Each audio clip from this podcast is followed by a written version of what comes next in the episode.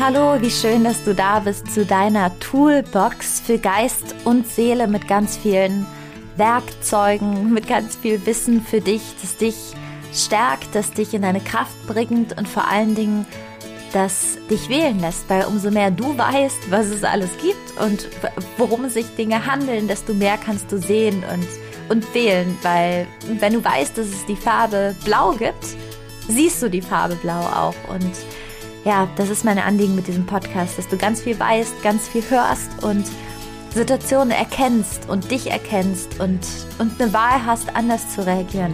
Und heute geht es um ein Thema, das für mich wirklich, ja, was heißt für mich, für uns alle so maßgeblich in unserem Leben ist, weil es so einen großen Teil ausmacht, weil es uns so prägt, weil es ein Riesenteil unseres direkten Umfeldes ist und weil vor allen Dingen die Qualität davon so viel mit der Qualität unseres Lebens zu tun hat. Und das ist, sind unsere Beziehungen, unsere partnerschaftlichen Beziehungen und das Modell von Eros, Agape und Philia.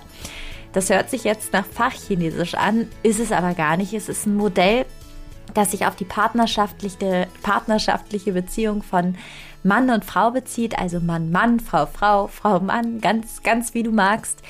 Und das die Phasen einer Beziehung erklärt und das erklärt, warum in manchen Beziehungen, in manchen Liebesbeziehungen das eine fehlt oder das andere, wie wir zusammenkommen und ja, wie wir langfristig glücklich zusammenbleiben können. Und darum geht es in dieser Folge.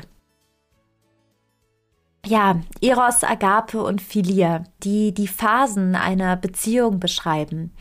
Wenn, wenn wir uns mit jemandem oder wenn wir jemandem begegnen, der uns gefällt, wenn wir merken, oh, da ist was, dann kennst du das ja vielleicht auch, dass dann dieses Gefühl ist von, oh, es kribbelt im Bauch. Und das ist eine ziemlich gute Beschreibung, weil tatsächlich unser Bauch, unser Eros, darüber entscheidet, wen wir gut finden wen wir attraktiv finden. Und das, das passiert auf, auf einer Ebene, die gar nichts jetzt so direkt mit dem Kopf, mit dem Herz zu tun hat. Das ist wirklich im Bauch. Und der Eros, das, der Bauch ist ja auch in der Nähe der Geschlechtsteile. Also es hat auch wirklich was mit sexueller Anziehung zu tun. Und ja, der Eros ist unser, unser erster Approach, unsere erste Annäherung. Ohne den Eros geht nichts, kann man auch sagen, weil vielleicht kennst du das auch. Du ähm, findest, jemand ist vielleicht äh, passend, aber der ist einfach null Eros. Da kann man nichts machen. Also der Eros ist die Base. Die Sache, warum wir jemanden gut finden und was ist mit unserem Blueprint, das heißt unseren, ähm, unseren Wiederholungen aus der Kindheit zu tun hat, das ist nochmal ein anderes Thema, da komme ich gleich gerne noch mal kurz drauf. Aber der Eros, also dass wir jemanden attraktiv finden oder uns angezogen fühlen oder auf einmal dieser Sog ist so, zack, das ist der Eros und das ist quasi die erste, die erste Stufe von, von Mann und Frau und das Zusammenkommen und das sich attraktiv finden.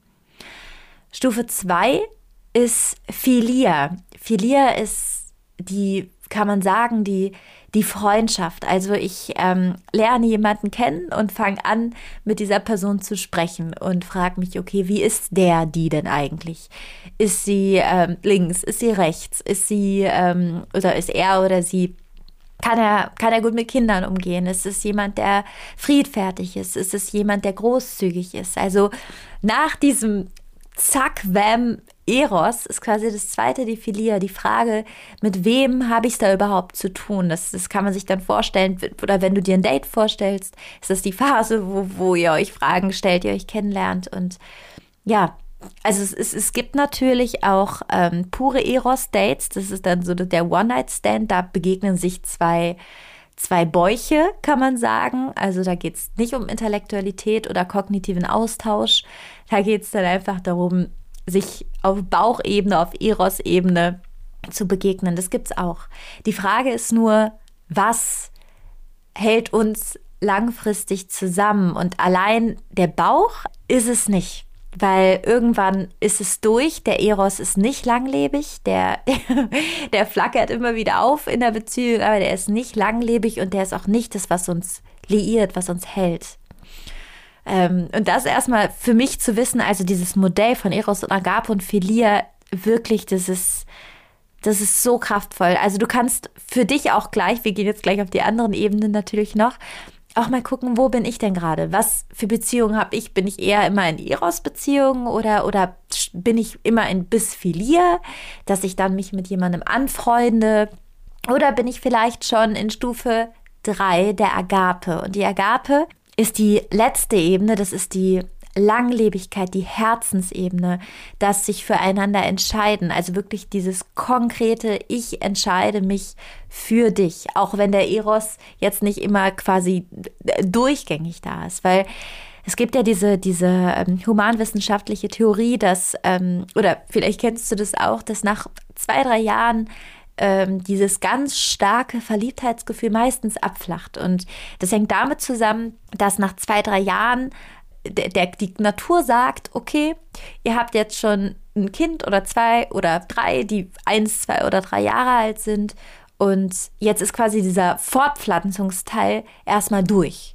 Es gibt dann auch noch dieses verflixte siebte Jahr. Vielleicht kennst du das auch, dass man immer sagt, ah, die sind jetzt im verflixten siebten Jahr. Und nach sieben Jahren ist evolutionstechnisch das Kind mit sieben Jahren allein lebensfähig ohne Eltern? Das ist jetzt natürlich die Frage, wie. Aber ich glaube, Tarzan war ja auch irgendwie, obwohl, nee, Tarzan wurde als Baby schon weggegeben, das stimmt nicht. Aber mit sieben Jahren, sagt die Evolution, könnte ein Kind theoretisch allein überleben, sich Essen holen oder sich um sich sorgen oder sich neue Bezugspersonen äh, bekommen. Also das ist die Theorie. Also nach zwei, drei Jahren geht die Verliebtheit weg, nach sieben Jahren wird sich getrennt, da ist das Kind könnte schon aus dem Haus.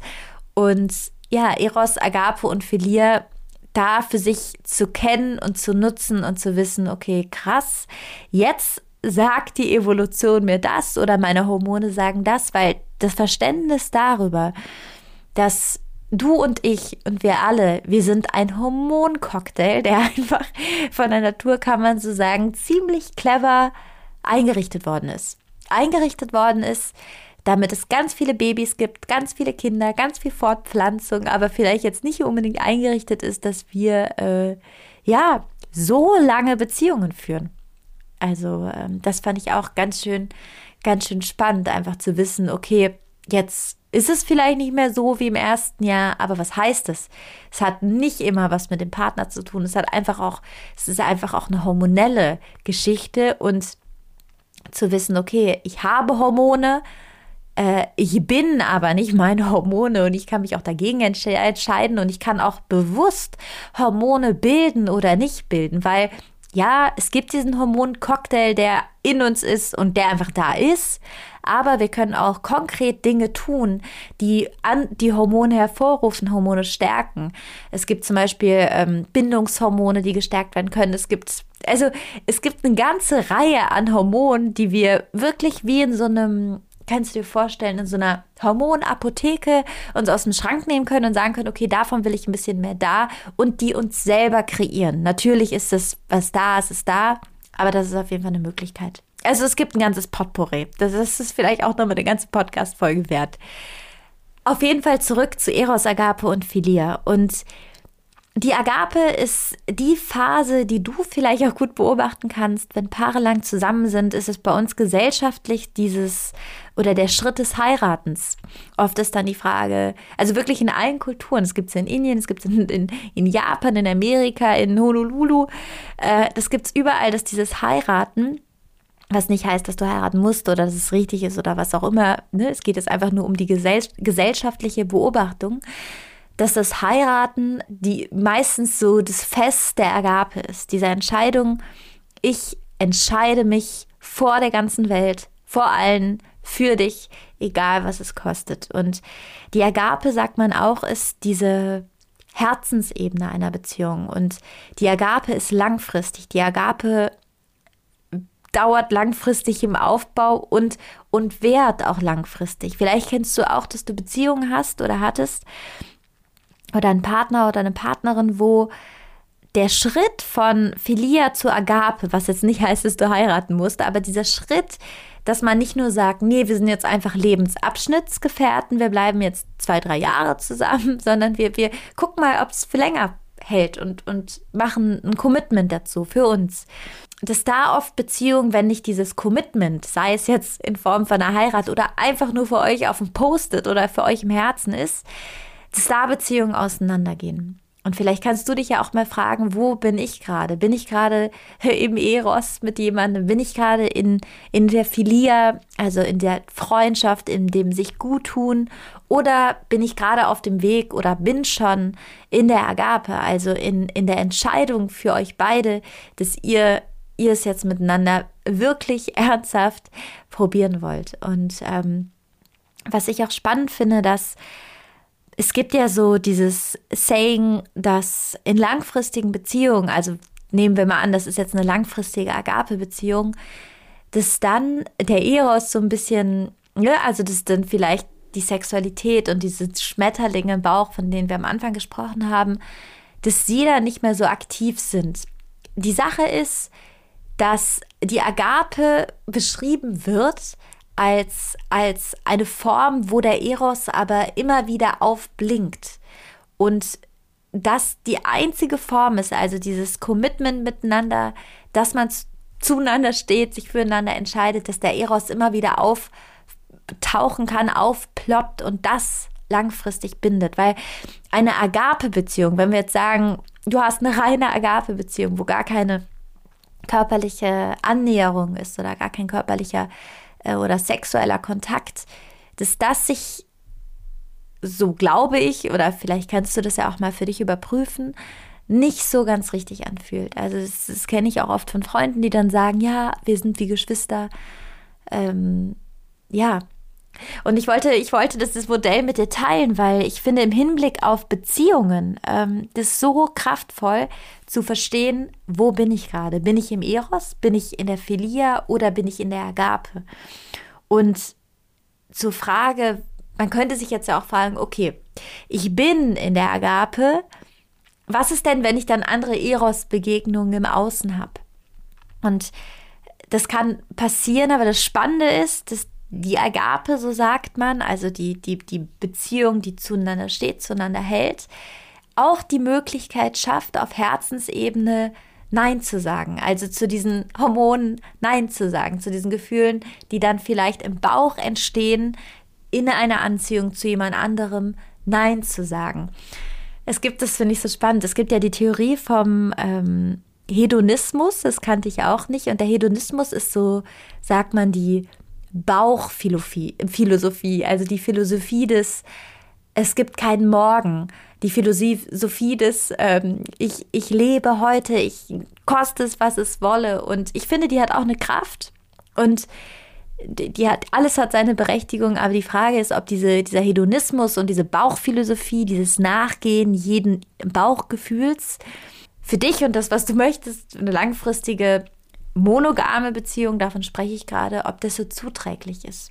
Und ja, ich, ich hoffe, das kann dir ein bisschen helfen. Eros, Agape und Philia. Es gibt auch ganz viel, ganz viel Material dazu im Internet. Ich habe es jetzt wirklich einfach nur mal runtergebrochen, weil für mich das Wissen darum, wo ich bin, was in meiner Partnerschaft ist, was ich gerade lebe, weil es gibt zwischen den Ebenen, zum Beispiel Philia und Agape, auch Switches. Also es kann sein, dass du mit deinem Partner gerade ganz freundschaftlich bist und ihr gerade zusammen Philia lebt. Ihr könnt zusammen den Eros leben oder aber die Agape. Meistens ist es wie so eine Ampel, dass es abwechselt. Wenn es jetzt um das Thema Beziehung geht, habe ich neben dem Modell von Eros, Agape und Philia, was ich so wirklich, also ich finde es so kraftvoll, weil ich, ich, ich mich auch manchmal gefragt habe, krass, also irgendwie geht es gar nicht so über eine Sache hinaus oder wo stehe ich gerade. Also ich finde es unglaublich kraftvoll. Ähm, noch so ein, eine Sache, die im Hinblick auf Beziehungen für mich auch für so ein Learning waren, ist, dass wir uns oft in Menschen spiegeln wollen. Also wir suchen jemanden und sagen, okay, ich, ich möchte mich spiegeln, ich möchte mich erkennen, dass du durch den anderen diese Attraktion von der ich gesprochen habe, diese Eros-Attraktion, entsteht auch oft dadurch, dass du dich gespiegelt sehen möchtest, dass du jemanden möchtest, der dich sieht oder in dem du dich erkennst, was ja auch, was natürlich auch Teil der Liebe ist und Teil und Teil vom Leben und auch seine Berechtigung, seine Kraft hat. Aber mein Learning war, und es gibt so ein ganz schönes Französ französisches Sprichwort, das auch sagt, cher la femme, also die Frau ist heilig. Das kannst du jetzt natürlich auch auf den Mann beziehen. Und Frau und Mann bilden eine Kompatibilität. Also dein Partner ist nicht unbedingt der, der ist wie du, sondern dein Partner ist im besten Falle der, der kompatibel zu dir ist und dich in den Dingen, die du nicht bist, ergänzt. Was natürlich im direkten Widerspruch zum Spiegeln steht. Und das war für mich so ein Learning, dass Attraktion, also Eros, nicht immer unbedingt was mit möglicher Kompatibilität zu tun hat. Dass es was ganz anderes ist und dass Eros, also diese anfängliche Verliebtheit, gar nicht immer schafft, in die Philia und in, in die Agape zu kommen, weil eben die Kompatibilität fehlt. Und ja, ich, ich weiß, also ich, ich weiß noch von mir, ich, ich ähm, kenne das, dass ich das Gefühl habe, dass jemand mir ganz ähnlich ist oder ich hatte das mal in der Vergangenheit ganz ähnlich, ganz nah, ganz ähnliche Verletzungen, ganz ähnliche Wunden, aber dass das nicht kompatibel in einer Beziehung war. Und deswegen sich zu fragen, okay, ähm, ist der Mensch, mit dem ich bin, ist der kompatibel? Ist der im besten Fall anders als ich, was ich glaube, was sehr gut ist? Ist er jemand, der mich ausgleicht? Wir hatten einmal ähm, hier eine Podcast-Folge mit meiner, einer meiner besten Freundin, Dela Dilling, über die ayurvedischen Elemente. Ich verlinke dir die Folge in den Show Notes. Wirklich eine super Folge. Hör sie dir an. Da geht es darum, wie du, wie du dich und dein Element erkennst. Und, und wirklich ist es eine super Folge. Und genauso wie wir die ayurvedischen Elemente, also Wasser, Erde, Luft, Feuer in uns erkennen können, können wir diese Elemente auch unserem Partner erkennen. Beispiel, ist jetzt ein bisschen abstrakt. Äh, also hör dir die Folge unbedingt nochmal an, denn dann wirst du das vielleicht auch nochmal noch besser verstehen, aber ich erkläre es jetzt einfach, dass es verständlich ist. Ähm, Du bist ähm, Luft, das heißt, du bist jemand, der ist super kreativ, hat immer ganz viele Ideen. Wirklich, du kannst es sinnbildlich nehmen, schwebst in der Luft bis ähm, ah, das, das, das und verlierst aber oft den Bezug oder fühlst dich manchmal so ein, wie so ein äh, Luftikus irgendwie. Ne? Du hast ganz viele Ideen, bist immer optimistisch und hast aber so das Gefühl, dass dieses nach unten, dieses Erdige dir fehlt und bist vielleicht dann in, diesem, in diesen Luftebenen unterwegs mit ganz vielen Kreativen, ganz vielen Künstlern, ah, ah, ah. Und also ziehst dir dann vielleicht einen Künstler an oder jemanden, der ist wie du und auch ein Luftikus, aber Luft und Luft ergibt noch mehr Luft. Und sich da zu fragen, okay, ist es jemand, der jetzt aber eine, eine, eine Kompatibilität mit mir bildet im, im Leben? Ist es jemand, der mich ausgleicht? Und wenn du da zum Beispiel weißt, wer du bist, wer welcher Typ du bist, zu schauen, okay, wer gleicht mich aus? Ein direkter Ausgleich zur Luft wäre die Erde. Also jemanden zu finden, der sehr erdig orientiert ist. Jemanden zu finden, der ähm, ruhiger ist, vielleicht die Dinge, äh, ich sage jetzt schon, erdiger sieht, der die Dinge mehr, mehr von unten sieht, der mehr auf dem Boden geblieben ist, ohne es werten zu sagen und das Luftige abzuwerten. Ich hoffe, du verstehst, was ich meine. Und ich finde, nach dieser Kompatibilität Ausschau zu halten und das auf jeden Fall mal in seinen, in seinen Radar mit reinzunehmen. Und nicht nur danach zu suchen, oh, der ist wie ich, oder, äh, sondern auch mal zu gucken, ach krass, spannend. Der ergänzt mich total. Der bringt mich runter. Oder aber der bringt mich hoch. Und, und, ne? Also, das war für mich auch noch so ein Learning zusätzlich zu Eros, Agape und Philia.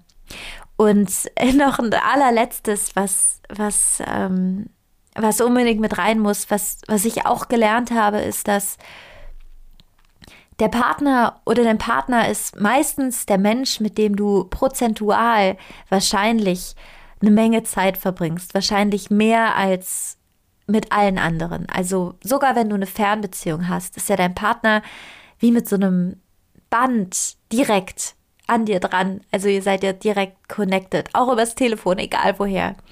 Und da jemanden zu haben, der zu 100 Prozent gut für dich ist. Das hört sich jetzt wie nach so, so einem Kalenderspruch an, aber wenn du mit jemandem bist, der dir langfristig, und damit meine ich mehr als sieben Tage am Stück, schlechte Gefühle bereitet oder wo du das Gefühl hast, irgendwas stimmt nicht oder wo, wo du dich über eine lange Zeit kritisiert fühlst oder wo der Partner auch unglaublich viel Raum einnimmt, Probleme in der Beziehung, Diskussionen, ne, Streits, äh, Auseinandersetzungen, da hellhörig zu sein, weil ich bin für Auseinandersetzung, für Reflexion, aber ich glaube, dass es in Partnerschaft eine Überhand davon geben kann, so dass das Leben nicht mehr in erster Stelle steht, sondern die Auseinandersetzung.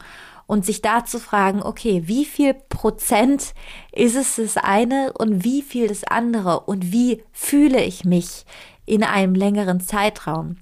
Weil die Sache ist, wenn du dir vorstellst, dass du wie so ein Glas Wasser bist, mit, mit Leitungswasser beispielsweise oder gefiltertem Wasser oder was auch immer, Wasser, und da ein Tropfen so, ein grüne, so eine grüne Flüssigkeit reinkommt, dein Glas wird grün.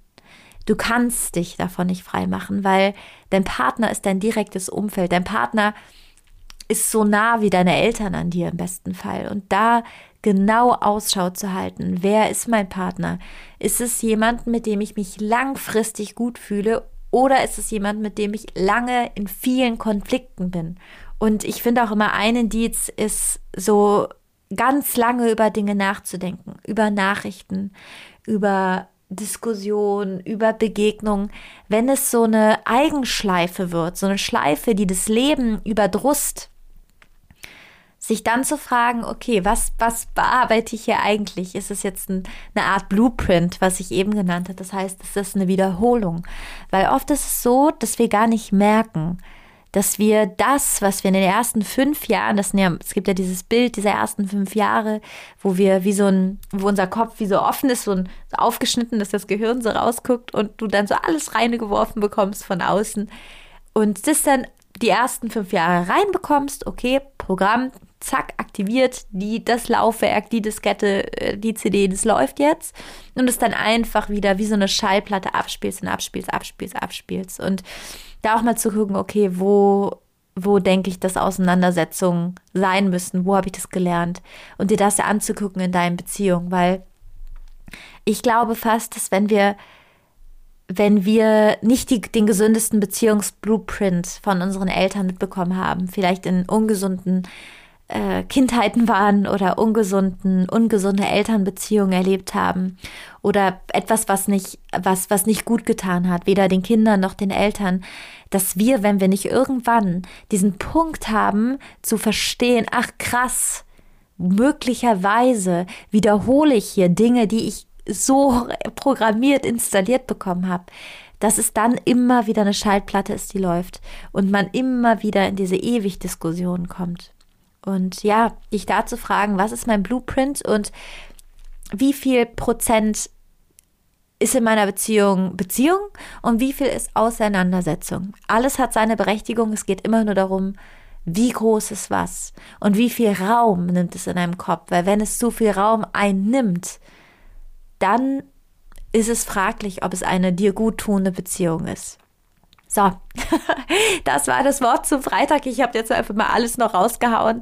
Also nochmal als Zusammenfassung. Es gibt Eros, Agape und Philia. Das sind die drei Phasen einer Beziehung. Da nochmal zu gucken, wo bin ich gerade? Wovon braucht es gerade mehr? Ähm, oder vielleicht auch zu gucken, wenn du Single bist, ah, okay, was, was, äh, bis ich lerne jemanden kennen, bin ich dann immer in Eros oder kommt es zur Philia oder, oder was, was, was beobachte ich an mir und ähm, womit kann ich es benennen? Das zweite war, ich hoffe, ich bekomme es noch zusammen, war ähm, genau Kompatibilität. Bin ich mit jemandem, der kompatibel mit mir ist? Bin ich mit jemandem, der mich im besten Fall ergänzt, womöglich sogar noch im ayurvedischen Sinn mit den Elementen? Ähm, das nächste, was ich gesagt habe, war C'est la femme, dieses schöne Sprichwort aus Frankreich, was heißt, dass die Frau oder auch der Mann heilig ist, teuer ist, cher. Also, dass der Mensch, mit dem du bist, der, der, der bist auch du, weil der einfach dein Umfeld ist. Und alles, was in deinem Umfeld ist, geht einfach in deine Biochemie, in deinen Körper, in dich über. Alles, was du, was du reintust, kommt raus. Und das ist auch mit Menschen gemeint. Und das letzte war, schau dir an oder stell dir die Frage, was am meisten prozentualen Anteil in deiner Beziehung hat. Ist es Harmonie? Ist es Zusammensein? Ist es sich gut tun?